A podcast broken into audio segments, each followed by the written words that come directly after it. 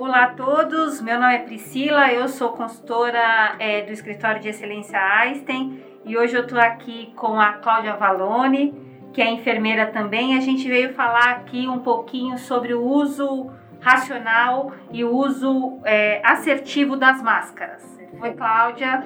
Tudo bem, Priscila? É um prazer estar aqui com vocês. A máscara ela é muito importante, de fato, ela vai reduzir a chance de contaminação de uma pessoa para outra, é, mas ela não é a salvadora da pátria. E muitas vezes as pessoas, porque estão de máscara, se sentem tão seguras que saem à rua e não tomam os cuidados devidos.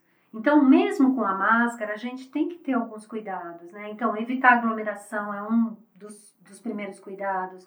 O segundo é a gente não tocar nas pessoas, é, não ficar tocando em superfícies é, que estejam no ambiente é, público, porque essas superfícies podem estar contaminadas. Sem querer, a gente toca nos olhos, toca na nossa face, e é isso que vai transmitir, porque o vírus ele vai penetrar no nosso corpo através da mucosa dos olhos, do nariz e da boca.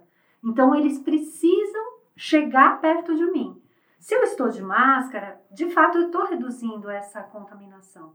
Mas assim mesmo, se eu não tomar cuidado com o uso adequado da máscara, eu posso ter é, a contaminação da mesma maneira. Então, a gente tem que ter cuidado ao colocar a máscara, na maneira que eu utilizo a máscara e ao retirar a máscara.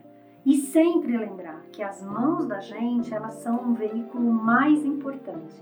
São elas que levam vírus, bactérias e sujeira de um lugar para o outro, né? Então elas são o transporte mais adequado. E a gente não pode esquecer das mãos em hipótese nenhuma. Cláudia, eu agradeço a sua participação. Um abraço.